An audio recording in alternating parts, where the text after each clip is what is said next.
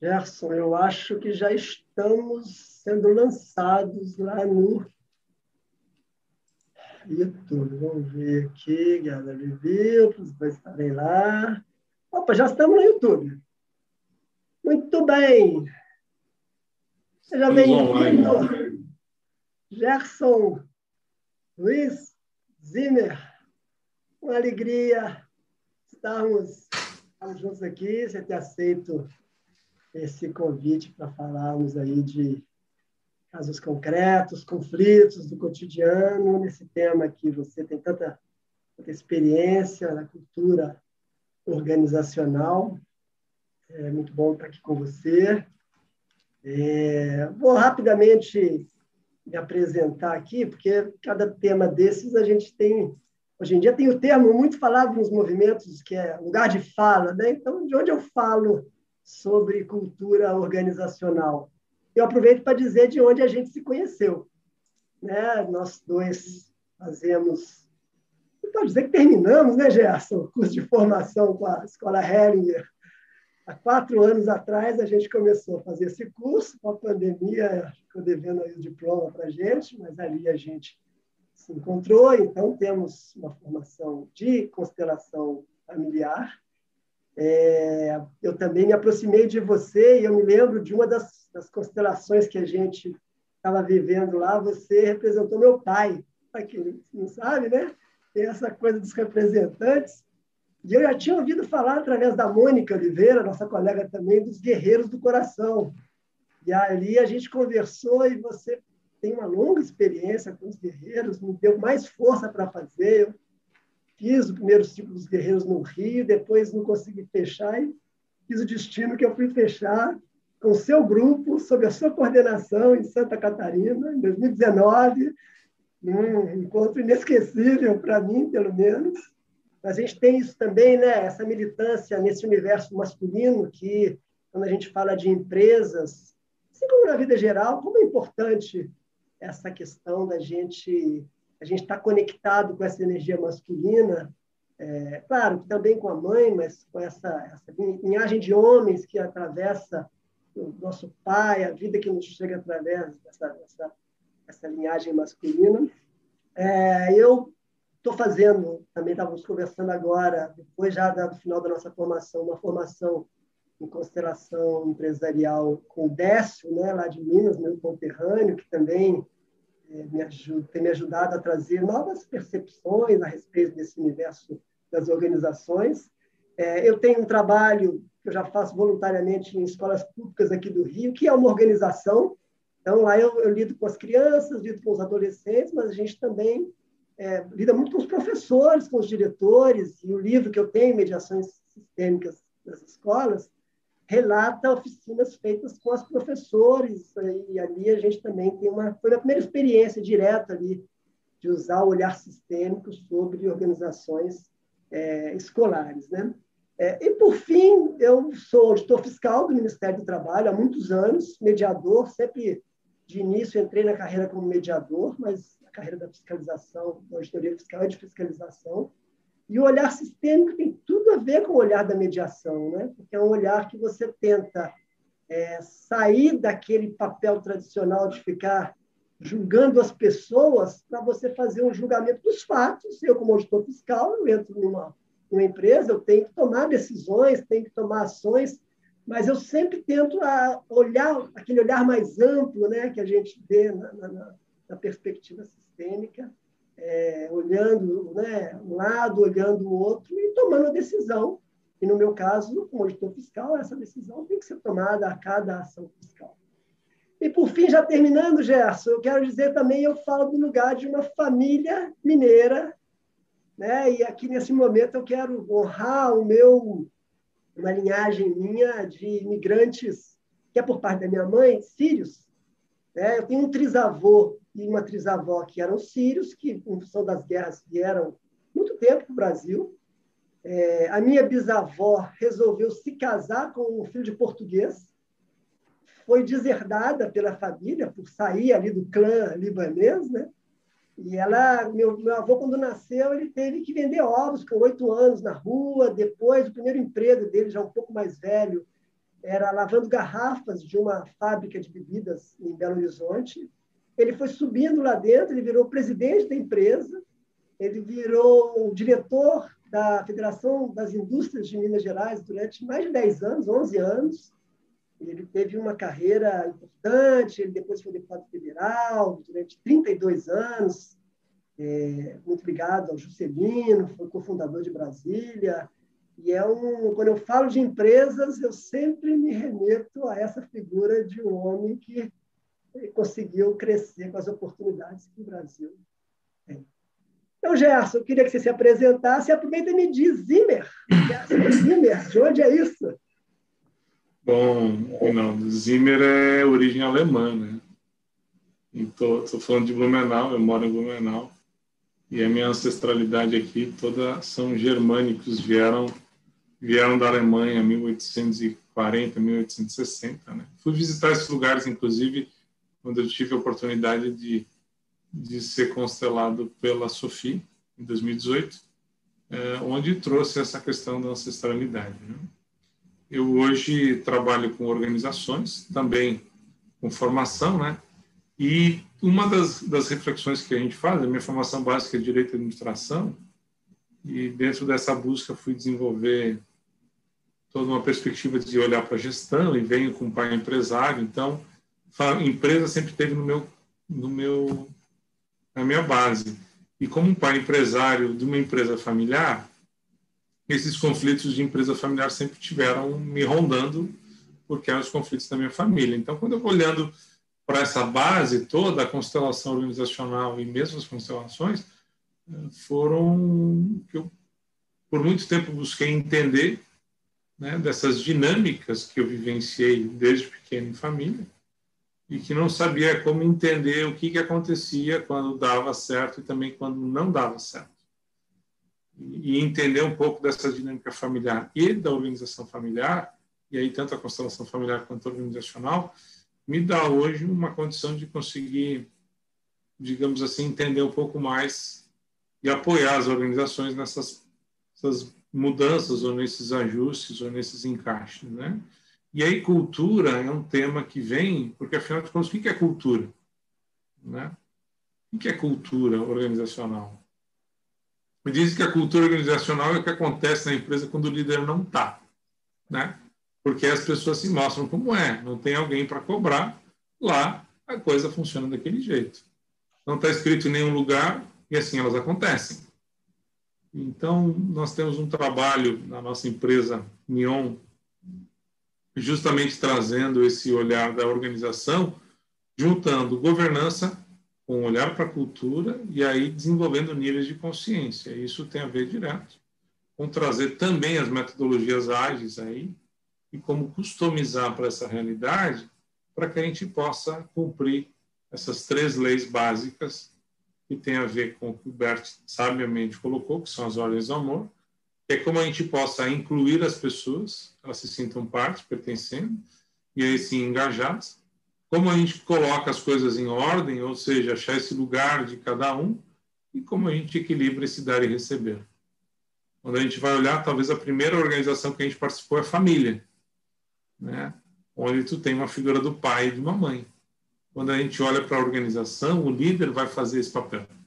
Alguns vão ser mais pais, outros vão ser mais mães, mas essa figura, muitas vezes, há uma transferência nessa relação que acaba desequilibrando, muitas vezes, a relação.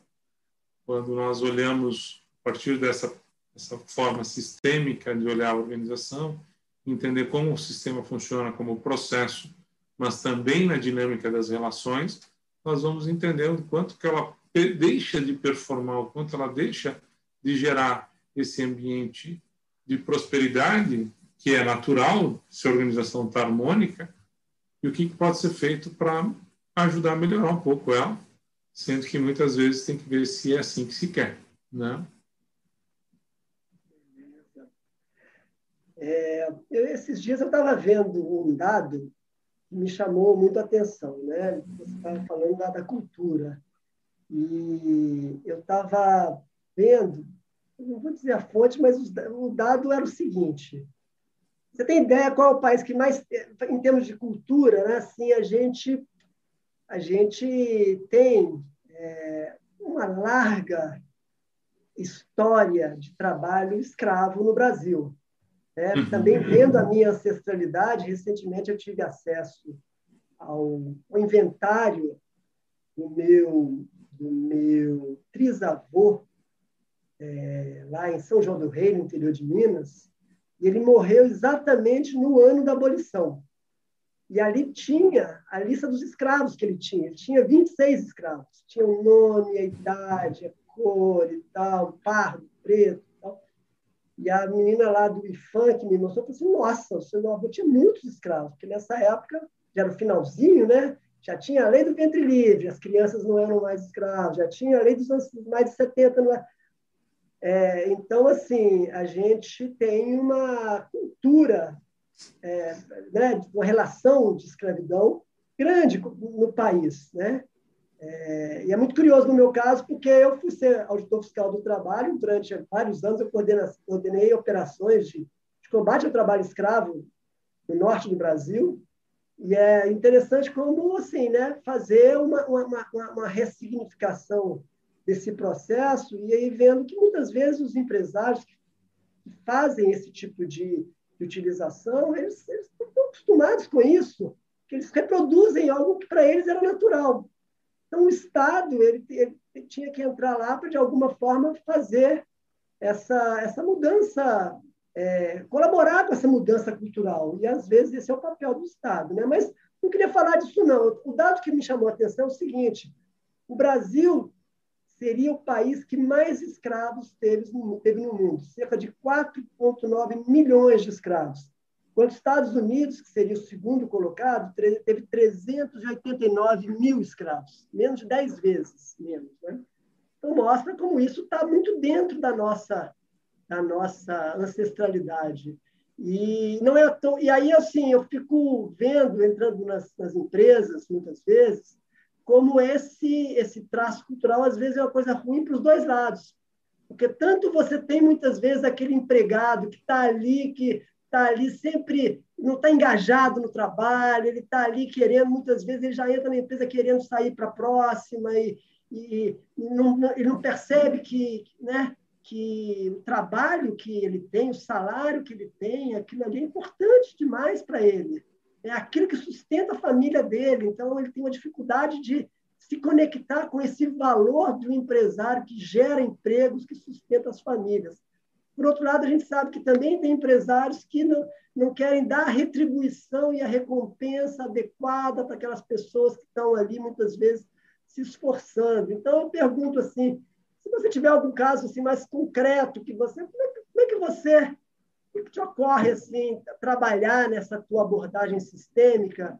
Como transformar, muitas vezes, uma cultura? O Décio fala dessa coisa de uma cultura escravocrata nas empresas, do escravo trabalhador, que é uma coisa que é prejudicial para o negócio. É ruim para todo mundo. Como você ajuda a mudar isso? Vamos lá. Tem uma coisa interessante que você está trazendo aqui, que a principal fator, uh, ou função da cultura é gerar coesão, certo? Ela vai gerar coesão, vai gerar engajamento, né? Se ela for construída de forma positiva. A questão é que nós temos vários traços de cultura que são entrópicos, ou seja, são pontos que roubam a energia do sistema e faz a organização não performar como poderia. Então, por exemplo, culturas inflexíveis, onde há um modelo mais patriarcal ou mesmo ditatorial, gera obstáculo à inovação. Essa empresa ela não consegue inovar, ela não consegue se adaptar às mudanças e ela não consegue se desenvolver. No longo prazo, médio ou às vezes até curto, ela vai desaparecer. Então, você tem muitas vezes uma empresa que é uma referência é, de sustentabilidade de uma cidade ou de uma região, que por esse modelo de gestão e essa cultura, ela no longo prazo ela desaparece. E você tem um impacto social terrível nesse sentido. Por quê? Porque faltou habilidade das lideranças em saberem modular e se adaptar a um novo contexto, né?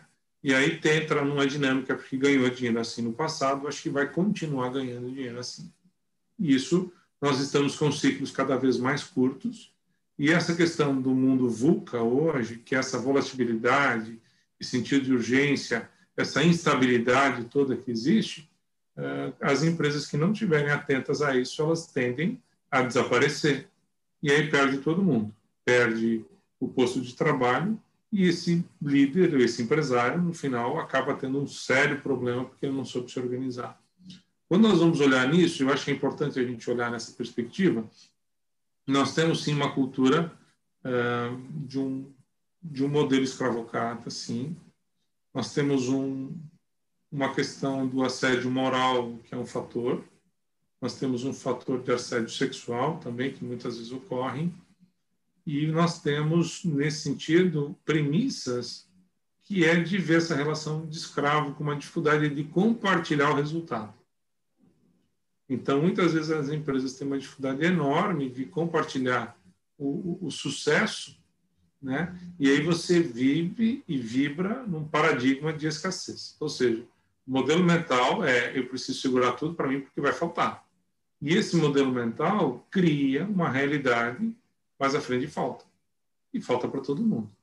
Então, vivenciar o que o Maslow diz que as organizações seriam as grandes catedrais né? As organizações são esse espaço de desenvolvimento. Também as organizações são um espaço kármico, por assim dizer. Nós vamos olhar, Reinaldo, que as, as famílias diminuíram. Muitas vezes os desafios a gente está vencendo na organização. Pelo tempo que a gente passa ali, as pessoas que a gente tem contato, é, tudo está sendo vivenciado na organização. Transformar a organização num espaço de crescimento, desenvolvimento, de amor, é fato um desafio que passa pelo como eu enxergo a organização. E aí nós temos bons cases e também cases que muitas vezes teve situações que eu chego à conclusão hoje que eu não tenho como ajudar. Porque a empresa quer quebrar. O empresário quer quebrar. E se o empresário quer quebrar, não sou eu que vou salvar o negócio dele. E ele faz tudo para dar errado.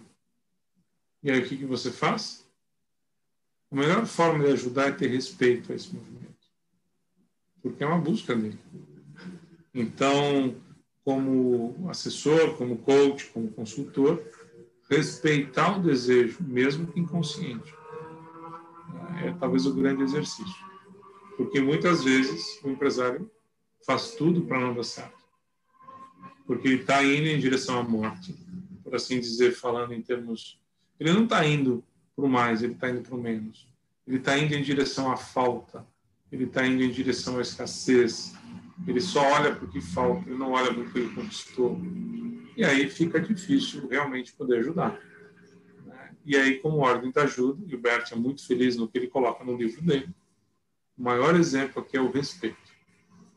Respeito a essa dinâmica, respeito a esse movimento, porque senão eu pego essa dor né, para mim e eu não vou dar conta disso. Saber observar isso, saber olhar sem julgar, mas entendendo a dinâmica, é um grande exercício de respeito. E talvez esse seja o que mais nós precisamos desenvolver hoje. E aí, quem está dentro de uma organização dessa muitas vezes quer sair, mas não sai. Por que não sai? porque no fundo também acredita nesse paradigma da escassez, porque também acredita nessa escravidão. A porta está aberta, mas eu não saio dessa jaula, né? Porque a relação de trabalho, ela não, ninguém é obrigado a continuar na organização. Algo incrível que está acontecendo hoje são essas movimentações, principalmente na área da tecnologia, né? Você hoje, quem está na área da tecnologia, ou tem colaboradores na área da tecnologia, está tendo assédio no mundo inteiro. Né? Então, a, a realidade de, do mercado de trabalho está mudando drasticamente e vai mudar. Para os bons colaboradores, para os bons executivos, dê o melhor de si onde você está. Doe-se a partir desse ponto mais profundo. Construa essa história o mercado vai te reconhecer se a organização não te reconhece. Né? E esse mercado ele está reconhecendo cada vez mais. Eu acredito nesse paradigma, eu acredito nessa forma de olhar, porque eu não acredito na escassez, eu acredito na abundância. E se eu acredito na abundância, eu acredito na vida. Ao final de contas, a natureza manifesta abundância em todo o estado. Todo momento. Basta a gente olhar. E aí a parábola do semeador é o grande ponto. O que, que eu estou semeando? Porque se eu não semeei, eu não vou colher. Porque eu vejo muita gente querendo colher sem semear. Aí eu vou colher do outro. E isso tem um livro fantástico, uma dica muito boa, Reinaldo, que é um livro de organização que é chamado Dar e Receber. Qual é a qualidade do meu dar no meu trabalho para querer cobrar alguma coisa? E nesse aspecto, a organização é um espaço justo, porque você recebe um salário pelo serviço que você presta, ou deveria receber. Teve um fato numa organização que eu fiz um trabalho um tempo atrás, que o que mais me chamou a atenção das, dos, dos colaboradores foi que eles disseram o seguinte: olha, aqui o pessoal paga em dia como isso sendo um grande diferencial. Sim, mas isso é básico, que é compromisso do empresário. Tem um serviço prestado, ele precisa pagar por esse serviço. Né? É a responsabilidade dele fazer uma boa gestão das contas, ou dos executivos que estão ali tocando essa parte. Então, é, encerrando aqui para você dar sequência, olhar para esse dar e receber talvez seja o grande ponto. Né? Nós vamos ter bons cases. exemplo dessa aqui, paga em dia. Mas também nós vamos ter algumas experiências que eu entrei no herói, que eu quis salvar a empresa, que eu quis mudar a empresa. Mas essa era a minha intenção. A empresa não era minha. Eu me coloquei no lugar do dono, e se eu olho para a dinâmica familiar, eu quis me colocar no lugar do pai. Né? Então, aprender sobre isso uh, da, da constelação familiar, entender essa forma sistêmica, entender o quanto a gente leva para a organização os conflitos familiares, uh, nos dá uma chance de entender a dinâmica e poder mudar a dinâmica. Né? Muitas vezes eu percebo que só trazer a ordem uh, na, na, organização já faz toda uma diferença. De ajudar a colocar cada um no seu lugar e cada um entender o seu lugar. E isso faz uma contribuição incrível para que as coisas vão se acertando. Gerson, eu acho interessante né, a gente a gente ter essa, essa, essas ordens da ajuda, né? da gente, é, como isso se adequa lá na empresa. É, estava dizendo daquela situação onde o dono da empresa ele, ele, ele quer ir para a falência, né? né? e das limitações nossas. Eu concordo que é, a gente não tem, não tem varinha de condão para obrigá-lo a nada. Mas eu fico imaginando é, que é um pouco o papel assim de um constelador, que é onde eu tenho atuado, que às vezes você é, vê um cliente ali cheio de defesas. Ele tem tudo na cabeça dele já decidido daquela maneira, né? É, mas ele procura um constelador, ele procura um consultor no seu caso, né? ele procura uma pessoa de fora. E aí eu sempre começo dizendo, olha, no caso da constelação, eu a constelação ela não vai fazer nada por você, mas ela e esse olhar sistêmico, todas essas, essas ordens e essa abordagem filosófica que foi desenvolvida, ela pode ajudar a nós dois a tentarmos olhar para dinâmicas que muitas vezes estão ocultas, né? não estão ali na superfície. Ah, eu estou quebrando porque o governo está me cobrando muita taxa. Agora o meu é concorrente que veio dos Estados Unidos e que abriu uma fábrica ao lado da minha e tal. É, tá certo, é, isso está tudo lá. Mas eu fico imaginando que essa, essa abordagem sistêmica ela pode ser também muito poderosa para ajudar as pessoas né, que tem, que tem essas resistências, mas que estão procurando ajuda, porque nada é 100% eu quero quebrar ou eu quero sobreviver. Não, né, tem, tem uma coisa de, de, de, de, de um lado de saúde aí, né? que é, por exemplo, ajudá-lo a, a, a, tentar ampliar essa perspectiva que eu acho que o próprio, a própria pandemia está levando o capitalismo a se repensar. Né? A gente olha para trás, é, qual é o capitalismo que ainda ainda é vigente, mas que historicamente é um capitalismo muito baseado nessa nessa relação escravocrata, onde, como você falou, o dono ele está preocupado com a escassez, então ele está só pensando em maximizar o seu lucro. Ele até paga os salários, mas primeiro o meu. Né? E o olhar sistêmico sugere um passo atrás, onde você olha e se pergunta: vem cá, qual é o propósito da minha empresa, da minha organização? Para que, que essa organização existe? Né? Se eu olhar que essa organização ela existe para eu garantir a sobrevivência minha e da minha família, para mim é um paradigma fadado ao fracasso, e a pandemia mostra isso. É, eu acredito que com todas as dores e todas as falências e tudo que está acontecendo, a gente vai sair disso com outro paradigma que coloca, que inverte um pouco essa ordem de, de prioridades. Quer dizer, para que, que eu existo? Qual é o serviço que eu presto? E aí eu, eu passo a tirar o olho amoroso do dono para sua esposa, para os seus filhos, para o seu futuro, e leva esse olhar para onde? Para o cliente. É, então, eu, eu, eu tenho que ter meu lucro, sim. Mas que tipo de serviço eu estou oferecendo para o público? Esse serviço está sendo de qualidade? Eu estou prestando um serviço a, a, ao mercado? Então, né, esse é o primeiro. Aí, é, depois disso, eu estou conseguindo porque eu, eu sou da opinião que o novo paradigma, e aí eu queria que você comentasse isso depois de terminar esse raciocínio, é que o novo paradigma desse capitalismo é, é onde o, o propósito e a missão do capitalismo não tem a ver com o lucro do dono, mas sim com você levar prosperidade ao maior número de pessoas. Então, se eu estou atendendo o meu público, eu levo algum tipo de ganho para essa clientela. Os meus trabalhadores, eu estou conseguindo oferecer algum tipo de trabalho significativo para as pessoas, porque aí eu também estou agregando valor para essas pessoas. E eles, obviamente, vão devolver algo de maior qualidade. Se não fizerem isso, eu posso desligá-los também. Mas eu acredito que a liderança passa por você dar o um exemplo. Ou é o gerente, ou é o dono, ou é o fundador, você não tem que esperar o outro, tem que você tomar essa iniciativa. E, por fim, você gerar, na verdade, um aumento de valor também para todos os envolvidos nesse processo, fornecedores, investidores, o meio ambiente. É claro que eu estou falando aqui de uma situação que talvez ainda seja muito idealizada, porque desde que eu me formei em economia, ainda no século passado, já tinha essa coisa de não, o capitalismo do futuro vai ser isso, vai ser o ganha-ganha e tal, e já passaram-se décadas e é tudo conversa, porque eu trabalhei no Citibank, depois trabalhei na CIA antes de ser servidor público. E, enfim, a lógica, principalmente no Citibank, era claramente uma lógica do lucro.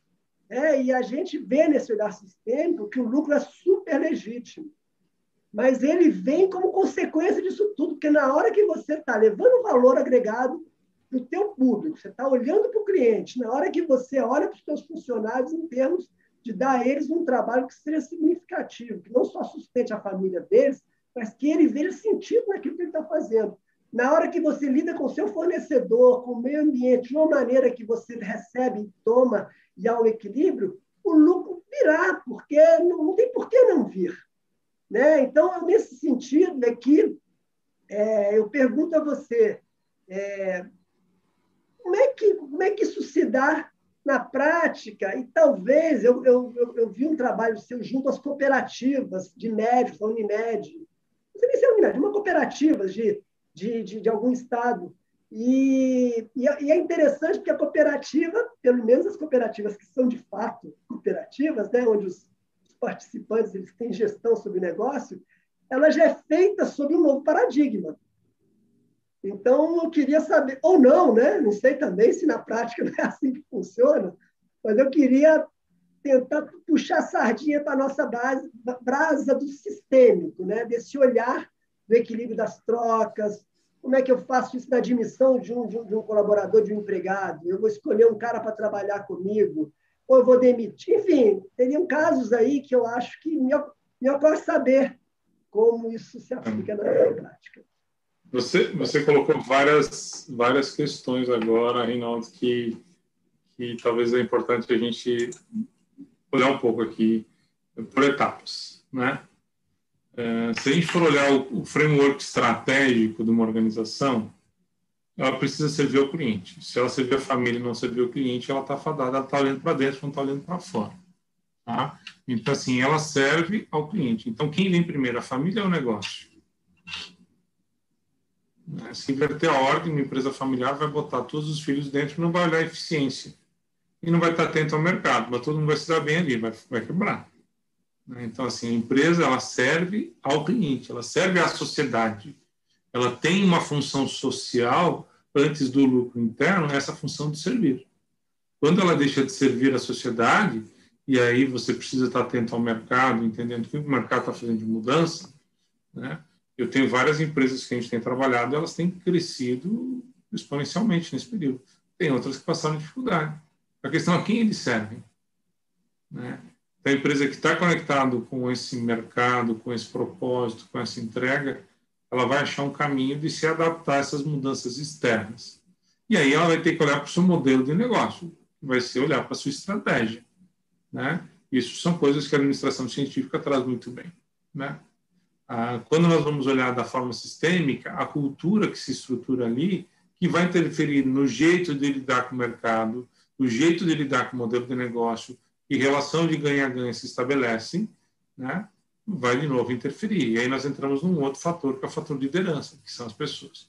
Como as pessoas são lideradas. Então, quando nós falamos de maneira sistêmica, para saber e fazer isso rodar, porque a pandemia houve uma desestruturação de modelos de negócio, houve um olhar para o mercado externo de uma outra maneira, porque você tem que ter que se reinventar, né? Você tem que inovar, porque o que você fazia de repente não deu mais, você vai ter que fazer diferente.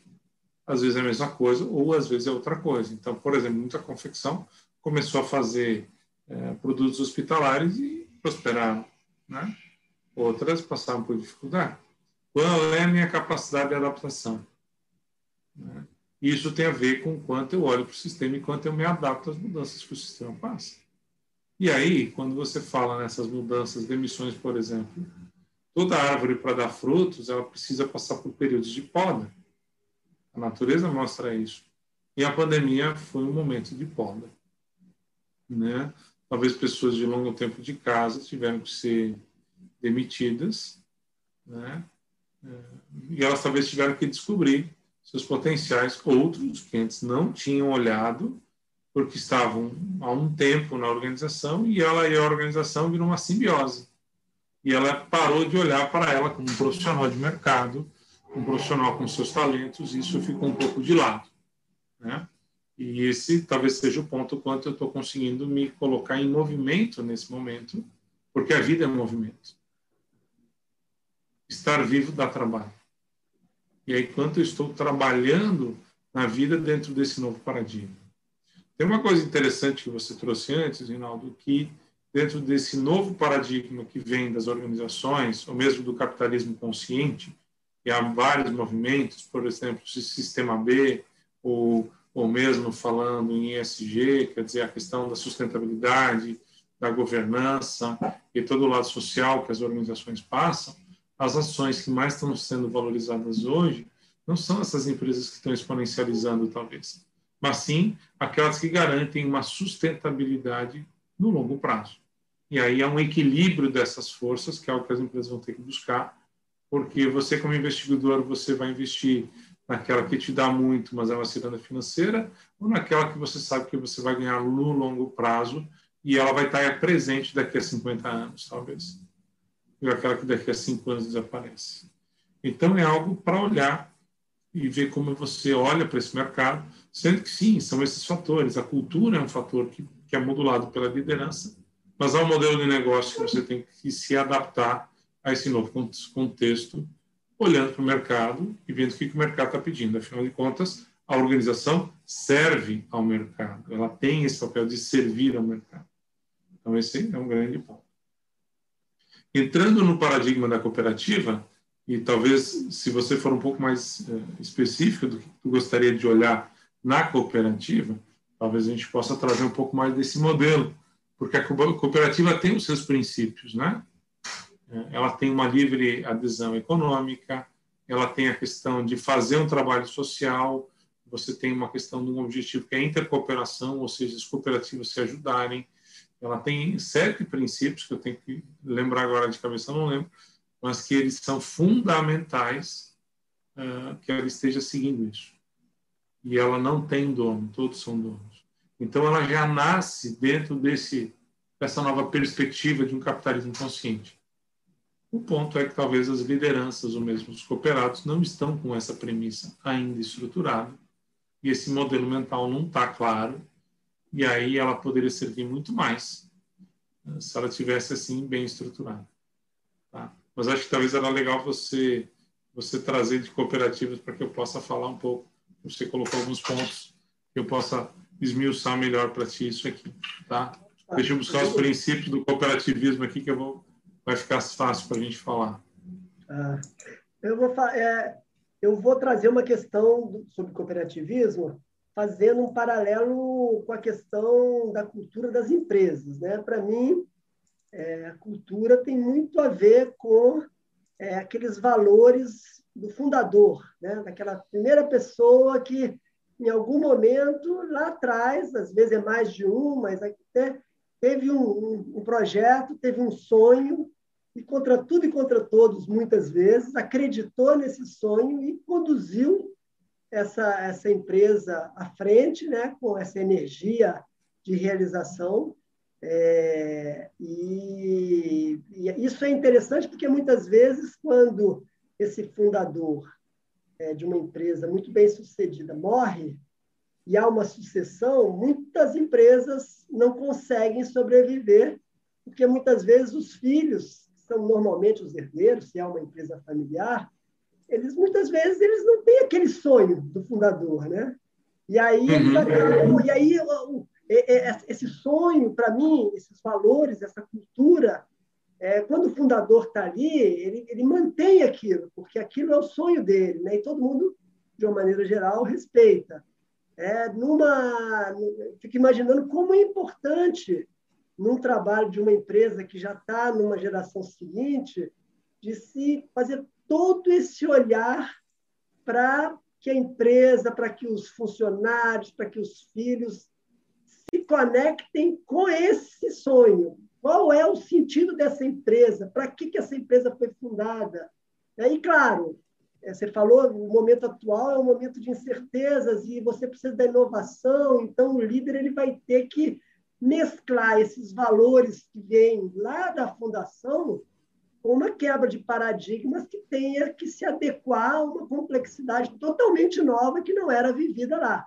Então, essa junção numa empresa privada, ela, ela é mais, é, para mim, ela é mais é, é, fácil de visualizar. Eu fico imaginando o tamanho do desafio de você, que às vezes você está numa empresa que qual é o sonho do fundador dessa empresa? Ninguém sabe, porque não foi expresso, ficou uma coisa perdida. No caso de uma cooperativa, de fato não existe um dono, mas eu quero crer que existam os primeiros fundadores e provavelmente o núcleo duro ali da iniciativa, aquelas pessoas que no início eles eram é, as pessoas que tomaram a frente, porque a gente sabe, e essa é uma energia muitas vezes masculina, né? A energia feminina ela, ela cuida, ela para, ela, mas a energia masculina é daquela daquela pessoa que pode até ser uma mulher que leva adiante, que leva para o mundo e que desbrava, né?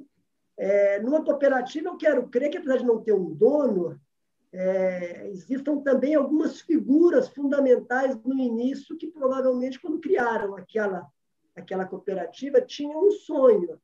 E aí a minha pergunta mais objetiva é como é que se, que se faz, se é que se faz, dentro de uma cooperativa, que isso é mais diluído ainda do que numa empresa privada, as pessoas têm consciência de qual é o sonho do, do, dos, dos primeiros, dos que chegaram antes, aqueles que chegaram antes, eles têm esse lugar, claro, como, como o Hellinger fala, né, da ordem de chegada, que aqueles que chegaram antes, é, ainda que se são fundadores, ainda que eles saiam e se desliguem, eles pertencem ali, porque de alguma maneira o que eles criaram é algo tão significativo para aquela aquela alma daquele negócio, que eles não podem ser excluídos, porque se eles forem excluídos, isso trará um dano tremendo para a organização. Eu não sei se as cooperativas conseguem, como é que se trabalharia essa coisa da cultura dos fundadores, né? em paralelo com as necessidades de um universo complexo atual é, que você tem que se adequar, ter novas crenças, mas os valores, de alguma forma, estão, ali valorizados, estão, estão lembrados, né?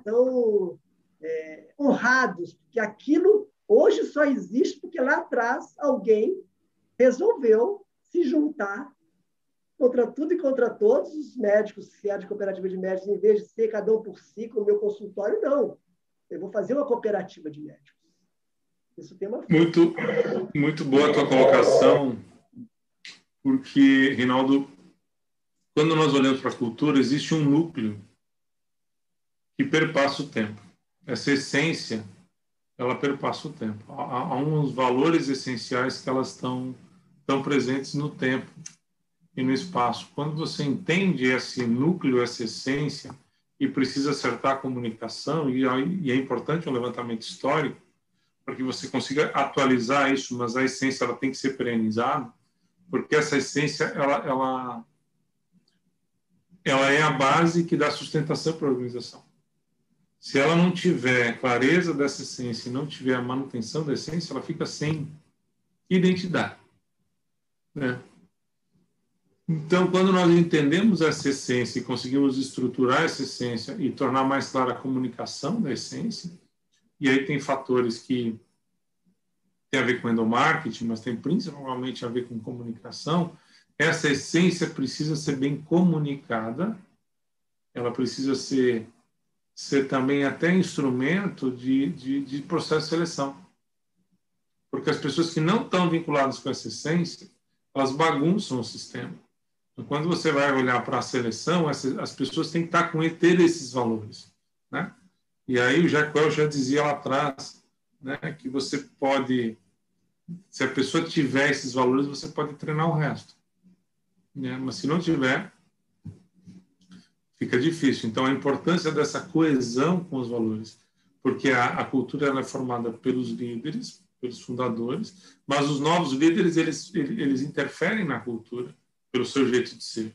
Então, a seleção dessa base, disso que, que não muda, né, precisa estar muito claro e essa história precisa ser contada. Por exemplo, tem uma organização que a gente trabalha que é nítido do fundador essa importância do cliente. Então, se entrar um gestor num nível estratégico e não tiver isso, ele não deveria nem estar, porque ele vai bagunçar o sistema, né? E quando a gente sai disso e vai para a cooperativa, uh, os fundadores tinham um propósito, tinham uma intenção quando da fundação. Né? E aí você trazer essa perspectiva histórica, honrar, isso é fundamental. Por isso da livre adesão e desse controle democrático. Né? Então, quando nós vamos olhando nesse, nesse momento, o cooperativismo é uma solução para esse movimento de um capital que vem comprando tudo, né? E aí nós vamos olhar para a área da saúde, algo que está acontecendo, né? Onde ele padroniza e ele mecaniza, né? Algo que é tão tão pessoalizado quanto é o trabalho de saúde.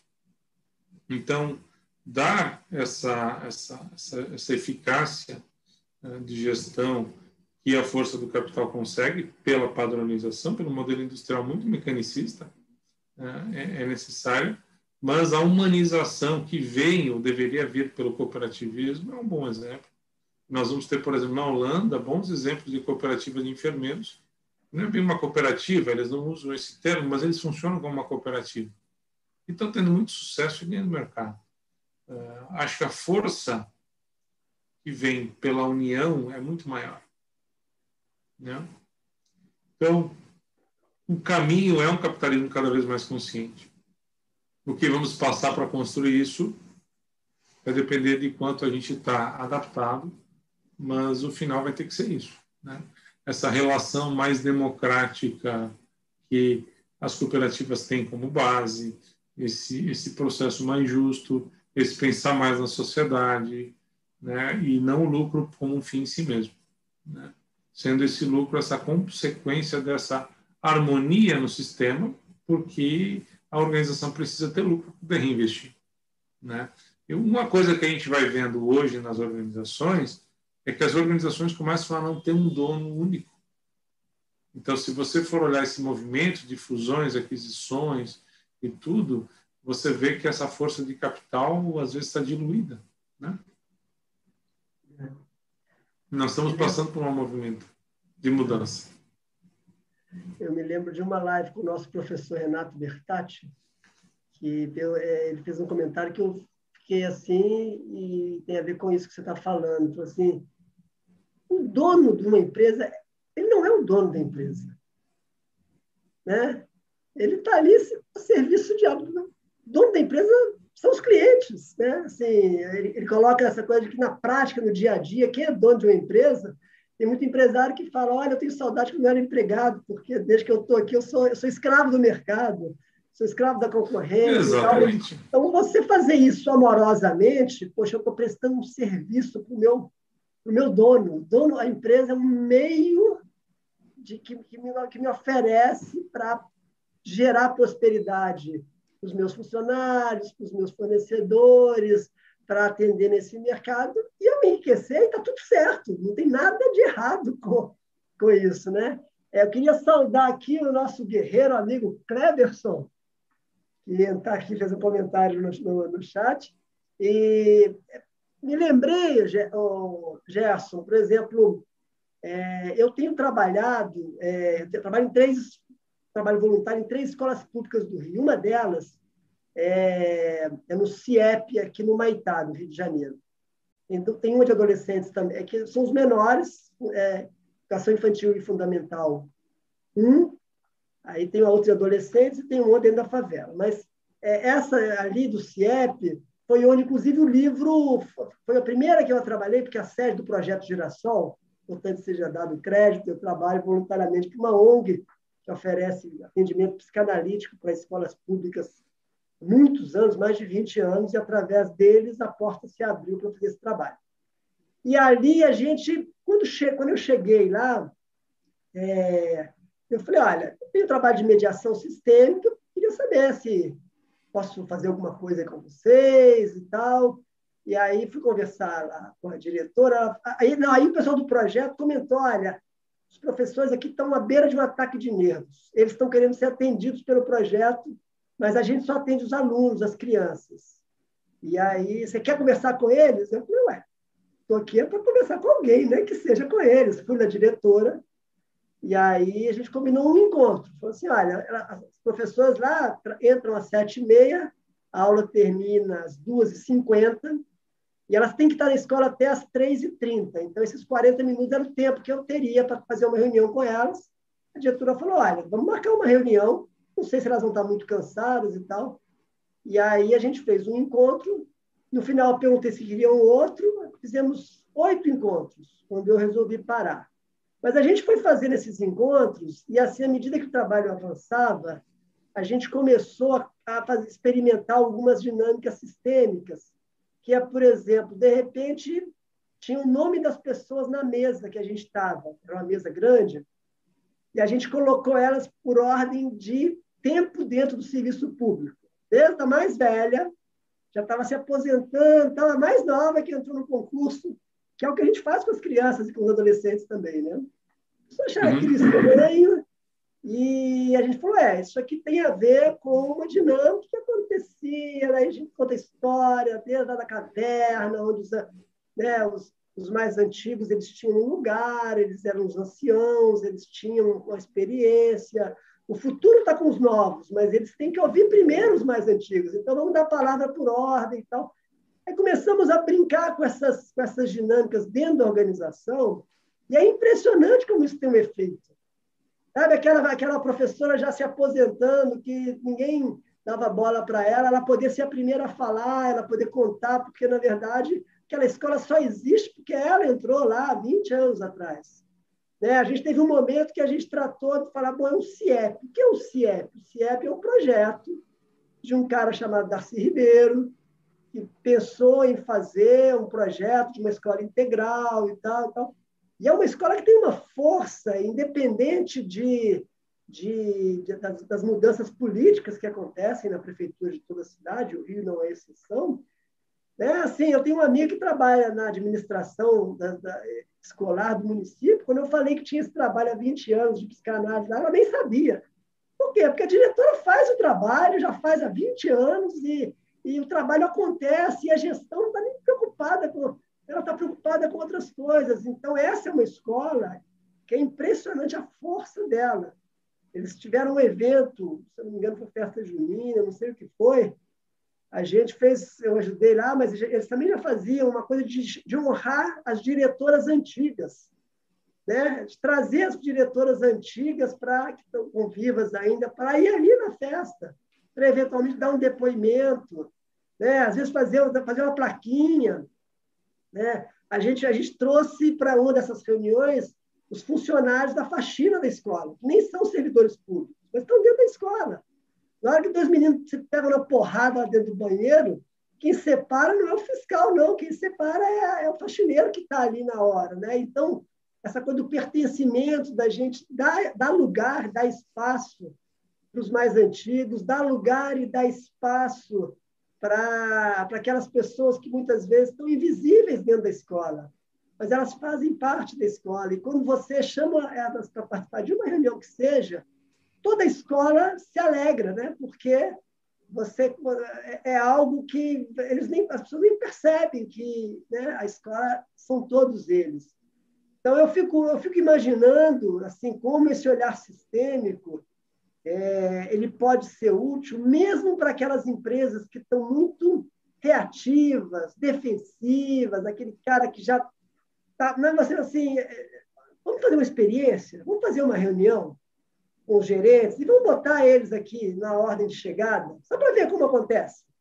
É, vamos, vamos, vamos pensar junto, que você fala assim, né, da comunicação, da cultura. E é fantástico. Agora, às vezes, eu tenho a sensação que antes até da comunicação tem que, tá, tem que ter uma clareza de qual é qual é a cultura dessa instituição, qual foi o sonho daquele fundador, qual é né? Qual é essa memória? Ainda que os novos gestores eles estejam hoje adaptando aquilo, mas eles sabem que aquele cara, eles honram, eles agradecem aqueles caras que iniciaram, né? ainda que todos tenham morrido, mas a força e, por outro lado, aquela dinâmica oculta de se você se esquece desse passado, é muito difícil. Dessas, essas pessoas estão ali fazendo o seu melhor, se esforçando, quebrando pedra, mas vamos combinar, é muito difícil que essa organização avance, porque ela não está, né, a alma dessa empresa não está sendo honrada. Como é que. Né? Enfim, está me ocorrendo esse caso da escola para devolver a bola para você, Gerson. Eu acho que tu falou uma palavra-chave, né? A alma da organização. Né? Toda organização é egrégora, ela é, é, é uma pessoa jurídica, né? ela é um ente, e esse ente se forma pela união das pessoas, e aí todos fazem parte, ajudaram a contribuir. Quando a gente dá um lugar a esses todos que contribuíram, né, mesmo não estando mais, a gente começa a harmonizar. Tem um caso, aliás, tem vários casos, mas essa questão de ajudar a entender a ordem de chegada, eh, eu fiz um exercício com um grupo de sócios, né? 20 sócios. E é incrível quando você começa a dar esse espaço de colocar cada um no seu lugar, pela chegada, pela contribuição, e quando os mais novos honram os mais velhos, muito a gente vê desse conflito da empresa que está dividida, de conflito de geração, né? E aí esse ponto é achar esse lugar dentro dessa ordem. É, às vezes, quando nós conseguimos trazer o olhar sistêmico, eh, dar essa perspectiva, o exercício só por si só já é curativo. Né? Eu tive uma empresa que a gente fez esse exercício num trabalho de alinhamento de gestão para ajudar a colocar em ordem, né, entendendo o perfil de cada sócio, cada gestor e, e os gaps que existiam, essas devolutivas foram feitas. A gente fez um trabalho com os sócios, é, em separado, junto, e quando juntou e conseguiu organizar isso, ali, a partir disso, a empresa começou a prosperar. O mercado continuou sendo altos e baixos, né? Se nós olharmos o mercado, ele tem altos e baixos, tem suas sazonalidades. mas quando encontrou esse lugar, cada um dentro da organização, isso não quer dizer que seja fácil. Alguns talvez não encontram esse lugar, porque talvez não é ali o seu lugar mais, porque a vida é dinâmica. É, e aí os que encontraram seu lugar encontraram também a satisfação que há muito tempo tinham perdido. E viram como eles podem contribuir com a organização e contribuir com a vida, servindo a partir do seu lugar. Nós só temos força a partir do nosso lugar. Não tem outro lugar para ter força. E aí, na organização, quando nós olhamos quem é muito competitivo, está procurando encontrar o seu lugar. Né? Quem está fora de lugar está competindo. Quem está dentro do seu lugar não precisa competir com ninguém. Né? Eu, eu sei onde é que é o meu lugar. É interessante, falando da área da saúde, quando nós encontramos é, algumas profissões que têm muito claro o seu papel, o seu propósito, é, por que fez, o que serve, como serve, o grau de satisfação com o trabalho é muito maior, porque ele não está competindo. Pelo contrário, ele está cooperando. E o nosso grande exercício é a gente talvez ampliar cada vez mais essa perspectiva sistêmica para que as pessoas possam encontrar essa satisfação. Porque nós saímos de um paradigma religioso, estamos num paradigma econômico. E no paradigma econômico, o trabalho tem um fator fundamental na vida, sendo que muitas vezes ele é mais importante que as relações familiares. A perda do trabalho é pior que a perda do companheiro da companheira, para muitos. Então, eh, encontrar esse espaço, organizar esse espaço, tornar esse espaço saudável é um grande exercício. Para isso, as pessoas precisam se sentir incluídas, mas encontrar o lugar vem antes. A inclusão vai vir na sequência. E aí, o equilíbrio de dar e receber, eu só posso contribuir a partir do meu lugar. Encontrar o meu lugar na organização é, é fundamental. Tem alguns fatos que complicam, né, Rinaldo? Quando a organização não tem um lugar claro para a pessoa. E a pessoa é contratada sem esse lugar. Então, o lugar tem que estar definido primeiro para depois a pessoa chegar. Se for feito o contrário, sempre dá conflito. É, e eu sempre me remetendo à organização que eu tenho atuado, né, que é na escola.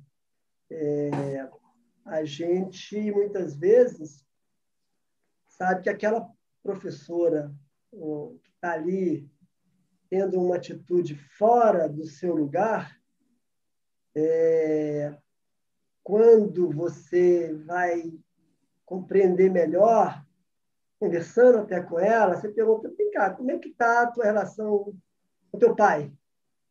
E às vezes ela está ali, né, toda uma competição, ou com a sua mãe, né, uma, uma, uma situação de muita raiva, de, de, muita, de muita mágoa, né, e, e, e é natural que, se você, né, às vezes cuidando né, daqueles que vieram antes de você, com um olhar crítico e, e tudo mais, é possível que você, no teu ambiente de trabalho, também esteja fora do seu lugar.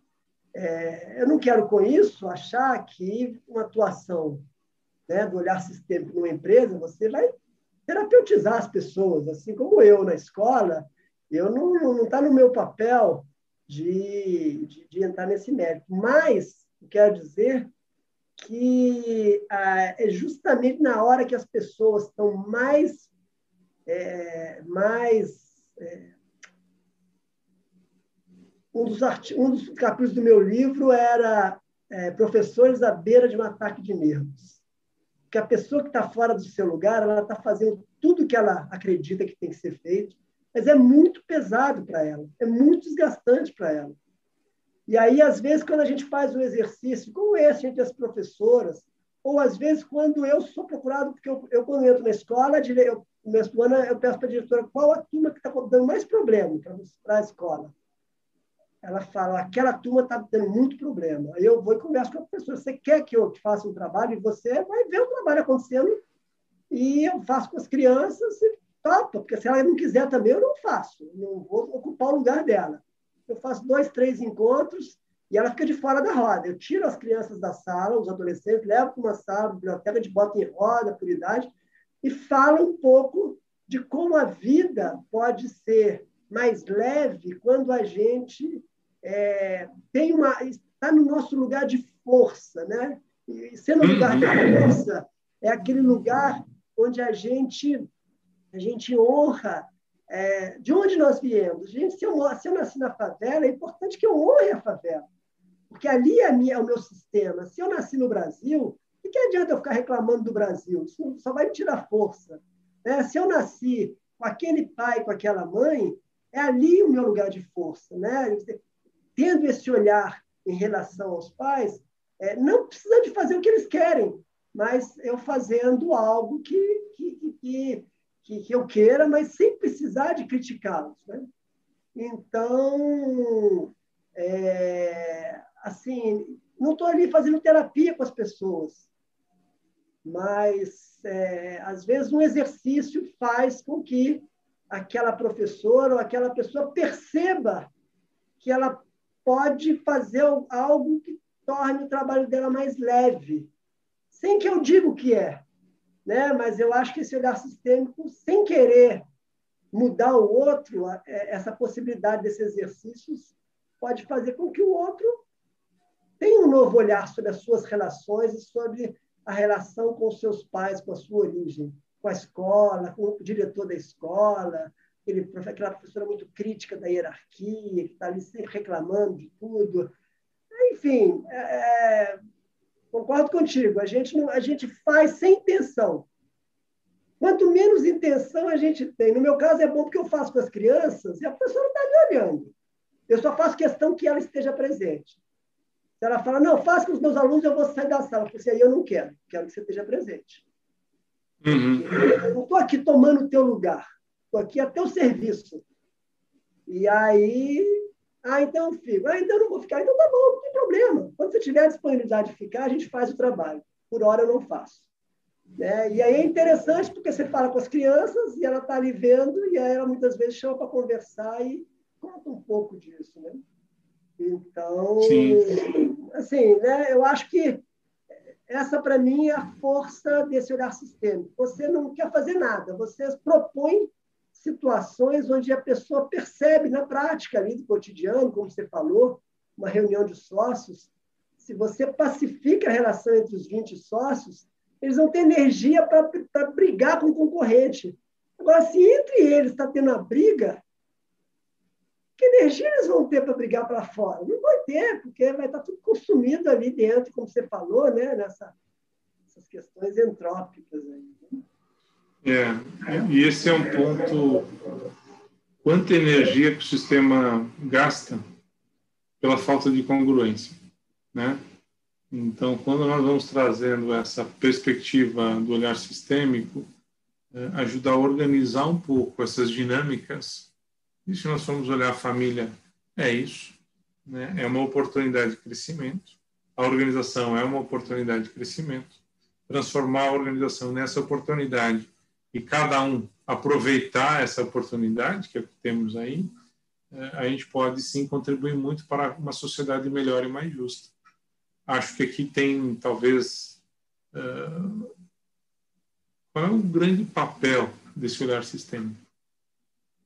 Né? Eu, eu entendo que esse papel do olhar sistêmico é como a gente conseguir trazer essa harmonia que não é ausência de conflito, pelo contrário, é saber lidar, trabalhar o conflito e seguir em frente para que esse conflito gere um novo, uma nova perspectiva melhor né? que seja um elevar de consciência. E a consciência só desperta no conflito, ela não, não desperta uh, de outra forma, ela precisa dos opostos. E esses opostos estão servindo. Quando nós olhamos para esse conflito, não julgando de forma pejorativa ou negativa, e sim entendendo que ele está a serviço de algo maior, o conflito, se bem aprendido, ele eleva a consciência. Agora, uma vez não aprendido, as situações se repetem cada vez em graus diferentes. E é mais barato aprender rápido e cedo, né? Como também é mais barato errar cedo. Então, quanto antes a gente erra, antes a gente aprende, antes a gente melhora. O pronto é que às vezes a gente demora muito para errar ou demora muito para reconhecer o erro. E aí, quanto maior o grau de consciência, mais rápido a gente consegue perceber. Então, acho que esse ponto de melhorar a nossa capacidade de escolha implica em aumentar o grau de consciência. Quando nós vamos olhando para isso, quanto maior o grau de consciência, mais flexibilidade, menos conflito, mais sabedoria. E como sábios, nos colocamos como eternos aprendizes e seguimos aprendendo sempre, fazendo a diferença por onde a gente passa. Porque essa diferença vem de nós, com nós mesmos, e por ter feito esse processo interno, a gente contribui com o processo externo. Então, sempre a gente fala esse, essa perspectiva do eu, é, do que eu estou aprendendo para poder contribuir com o outro. E aí somos eternos aprendizes e a humildade é a chave para abrir as portas. Maravilha, Gé. Estamos chegando aí no, no final. Né? vou fazer minha última fala e passo para você, para você encerrar. É, eu, eu sou mediador de conflitos, né? Entrei no ministério ainda, nossa, século passado. e eu optei por trabalhar com essa questão dos conflitos e cada vez e, e as constelações me mostram como eles vêm até a gente para nos ensinar. Não tem outra razão.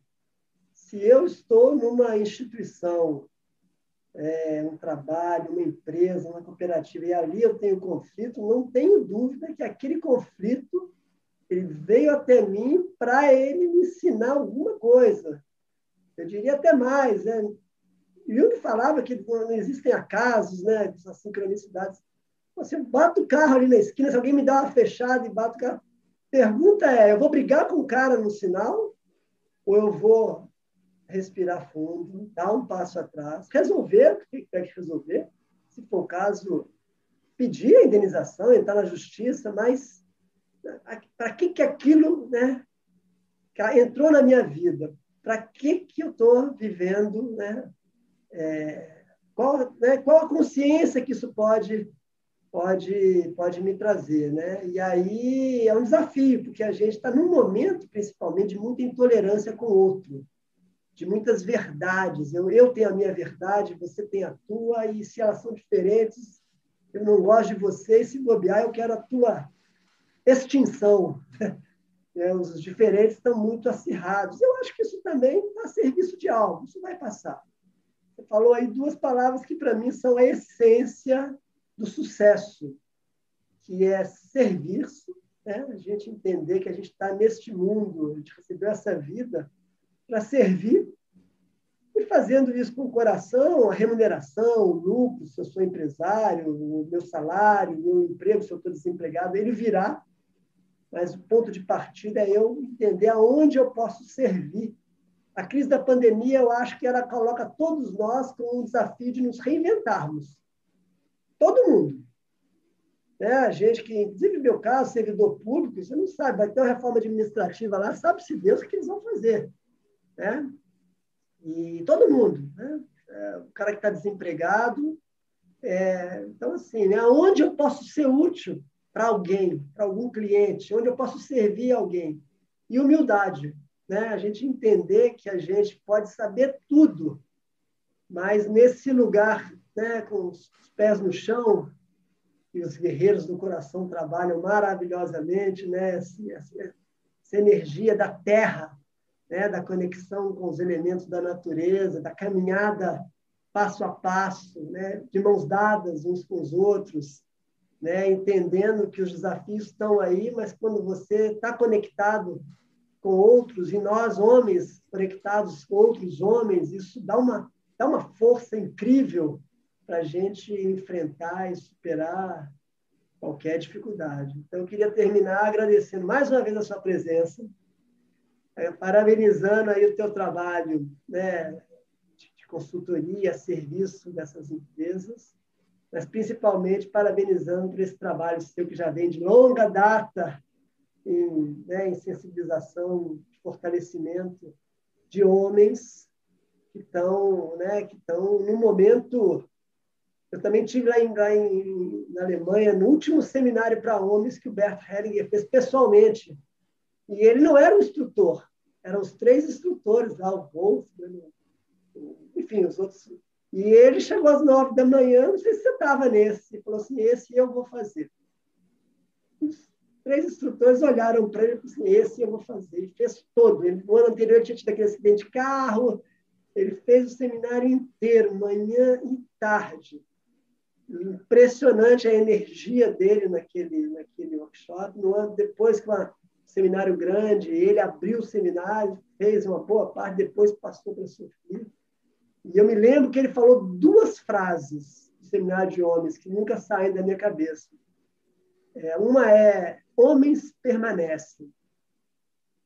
É, e eu sempre faço reflexões. Nós temos alguns grupos também, eu trabalho com alguns grupos de homens, assim, no sentido de que, felizmente, as mulheres estão nesse movimento de muito empoderamento, ainda bem, eu acho muito positivo, mas eu acho que é importante também os homens estarem, estarem alinhados. Né? E outra frase que ele falou é: homens são felizes ao lado de outros homens. Essas duas frases, para mim, já valeram a ida para a Alemanha e o seminário. E com essas duas frases, eu passo a palavra para você, para você fazer o encerramento dessa nossa conversa e esperar em breve podermos nos encontrar pessoal, presencialmente, né, né Gerson? É.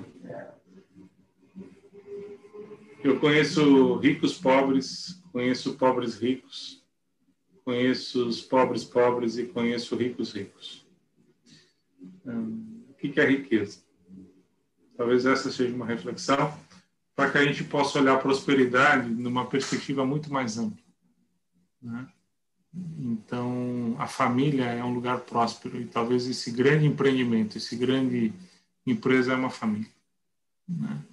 Quando a gente olha da dificuldade ou do desafio que é, é construir e manter uma família. Dentro dessa frase que você traz, né, os homens permanecem e os homens se sentem felizes do lado de outros homens, tem muito a ver com tornar-se adulto. Né? Eu acho que um homem se torna homem quando ele se torna adulto, no sentido mais amplo da, da palavra. Nós vamos ver muitos homens meninos e muitos meninos achando que são homens, mas na verdade são meninos ainda agindo como meninos o ser homem dá essa maturidade, essa sabedoria em saber lidar com a diversidade. Falando aí no espectro desse masculino mais curado, mais saudável. Muitas vezes eu vejo mulheres falando sobre isso e essa é uma trajetória a ser construída. Não somos perfeitos, somos seres humanos. Estamos a caminho de. E talvez esse caminho seja eterno. Mas mesmo assim continuamos como seres humanos. Talvez o grande exercício do ser humano é o exercício da liberdade. E o outro lado dessa moeda chama-se responsabilidade. Talvez o universo nos julgue, ele vai nos julgar. Não tem problema. A nossa consciência é que vai ser a maior julgadora. Por isso, não importa o que os outros falem. O importante é que a minha consciência esteja tranquila.